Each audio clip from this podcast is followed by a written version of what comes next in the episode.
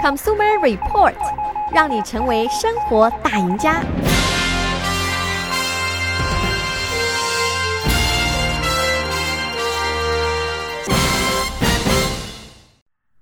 听众朋友们，大家早上好，欢迎收听消费者指南节目，我是柯南。那么汽车行业呢，它的这个最新的一个技术领域呢，就是电动车。那么二零二三年呢，我们可能会迎来这个有史以来新的电动车款推出最多的一年。电动车我们说呢，它当然是有它的好处。那么首先呢，它就是完全不需要靠这个汽油作为燃料，那么完全是纯用电，所以说呢，它在这个开销上面呢会节省下来非常多。而且随着这个技术的发展的话呢，它的这个电池的续航时间，包括它这个充电的时间呢，都在一步步的提高。但是尽管如此呢，我们开这个纯电动车还是有几个目前来说在现阶段啊绕不过去的几个地方。首先第一点呢，就是这个我们要给汽车充。充电的话呢，比起给汽车加油，这个时间要长。我们如果给一台汽车加油的话呢，从这个油箱空的加到满的话呢，也只需要几分钟的时间。而且呢，在城市里边的话，这个加油站呢也非常的多，我们去找加油站的话呢也非常的方便，基本上不需要花什么额外的时间。但是给一台这个电动车啊、充电的话呢，这个充电时间可能会从最短的二十分钟，甚至到好几个小时不等。那取决于你用的是什么样的充电桩，是不是这个快速充电的。现在呢，我们要去找一个这个充电站、充电桩的话呢，啊、可能并不像找加油站那么容易。尤其说，如果说我们自己家里边本身没有装这个充电桩的话呢，很有可能在这个给汽车充电的这个时间成本上面的话，会有非常多。另外一个呢，我们不能忽视的事实呢，就是尽管这个电动车开起来比较省钱，不需要加油，但是通常呢，它这个起始的购买的费用，它本身的价格是比较高的。所以说，如果我们的这个预算不是特别充足的情况下呢，很有可能一开始就没有办法去购买这个电动车。那有没有什么车是既可以让我们在这个开的时候节省一些油费，同时呢，它的本身的价格又不是特别贵呢？其实呢是有的，就是这个混动车，就是这个啊 hybrid car。这个混合动力车的话呢，其实也存在了有二十多年了，但是事到如今呢，还是有一些人对于这个呃混动车不是特别的了解啊，或者说呢，它并不是特别的普及。所以今天节目呢，我们就给大家简单的介绍一下这个混动车它到底是怎么一回事啊，它到底是用油还是用电，然后呢，它有什么样的优点和缺点，以及呢，如果我们要买新车的话，是买这个汽油车呢，还是买这个混动的车，还是买这个电动车？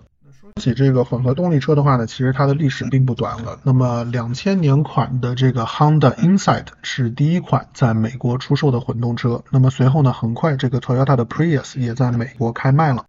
从两千年到发展到现在的话呢，我们看到的是有越来越多的这个混动的车款。那么刚开始的这种混动车呢，都是这种小型轿车比较多。那么现在的话呢，已经有各种各样不同的这个车型车款，包括 SUV 等等，都有这个混合动力的车。那么绝大多数的这个混动车呢，它都是可以比它的这个纯汽油的版本呢，能够节省很多的这个油耗。所以说开起来的话呢，比较省油。但是呢，有几款例外，比方说像福特有一款这个 F。一五零的混动的这个 pickup truck，它的这个混合动力的这个电的能量呢，并不是用在省油方面，而是呢能够给这个车提供更多的这个拖车的力量。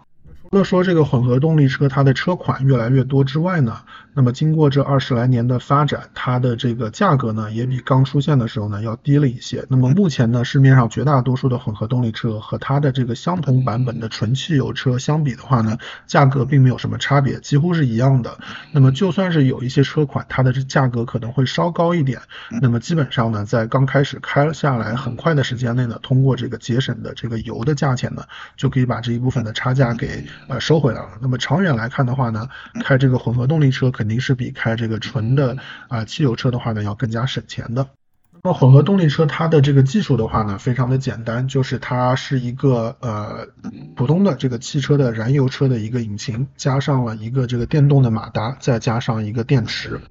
那么通过这个汽车的引擎的运动呢，给这个电池充电，然后再通过这个电池的电力呢，给这个呃电动马达来进行一个提供一个能量。那么这个汽车的电动马达呢，可以支撑这个汽车比以比较低速的运转，在这个通常呢是大概在三十英里这个时速三十英里之内，都可以使用这个电动马达来运转。这样的话呢，就保证我们在这个低速行驶，通常在这个一些城市道路里边去开车的时候呢，不太需要用到这个汽油，用这个电动马达就可以了。然后呢，它的这个燃油引擎呢，只有当这个车子需要高速行驶啊，或者是需要爬坡的时候，或者需要快速加速的时候呢，才会开始运作。那么在更多的情况下呢，它是通过这个燃油引擎跟这个电动马达两个一起运作来达到一个呃行驶的这样的一个效果。那么因为它两个可以互相运作，所以说呢，它这个本身的这个燃油的引擎呢就不需要那么的大，也就是为什么它的油耗呢通常会比较低。另外呢，这个混动的车呢，它还有这个动能回收的功能，也就是说呢，当这个车子在这个减速或者在滑行啊，在刹车的时候呢，它都可以回收一部分的动能，用来啊给它的这个电池充电。那么其实这个功能呢，所有的电动车也有，那么最早呢就是从这个啊混动车这里来的。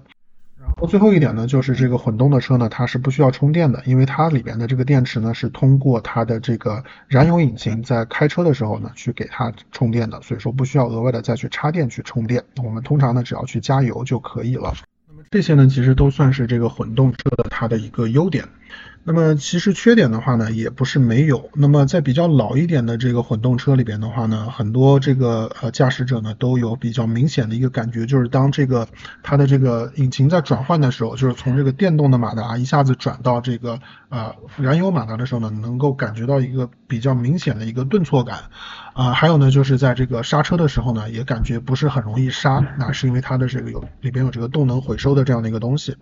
但是随着这个它的发展呢，其实这些。这些问题到现在呢都不是特别的明显了。那么开车来说的话呢，基本上整个过程呢还是比较舒适的。但是一个比较明显的问题呢，就是它在这个开车的时候呢，有的时候还是在这个两个引擎之间转换的时候呢，你可能会听到这个燃油引擎一个比较大的噪声，尤其是呢在这个呃高速行驶的时候，比方说在这个啊 highway 上面开的时候呢，呃会听到这个声音会比较大。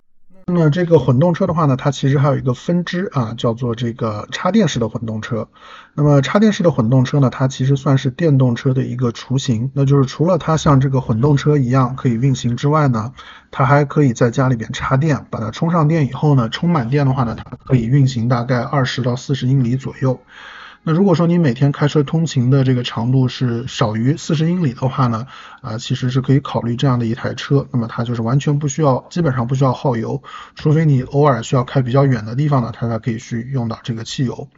那么插电式的混动车呢，它的一个缺点就是因为它装载的东西更多了，它除了有装这个混动车里面的这个电动马达引擎之外呢，它还要装额外的这种充电设备，所以说呢，它其实整体的油耗呢，并不如普通的混动车好。那总的来说的话呢，现在的混动车它的价格比起同类的这个汽油车来说的话呢，已经是没有什么价格上的差别了。那么长远看下来的话呢，从这个油耗的角度来看，它肯定是可以帮我们省钱的。所以说呢，我们肯定是可以考虑买混动车，就不用去买这个汽油车了。那么对于在混动车和这个电动车之间犹豫的话呢，那如果说你们家里边本身附近没有充电的很方便的地方，或者自己家里边没有充电桩的话呢，我们还是可以考虑买这个混动车。因为电动车的话呢，我们刚才说了，如果家里边不能自己充电，或者说自己家里边充电很慢，然后去找充电桩很不方便的话呢，其实使用起来也是很不方便的。好，以上就是今天节目的全部内容了，感谢各位收听，我们下周同一时间再会。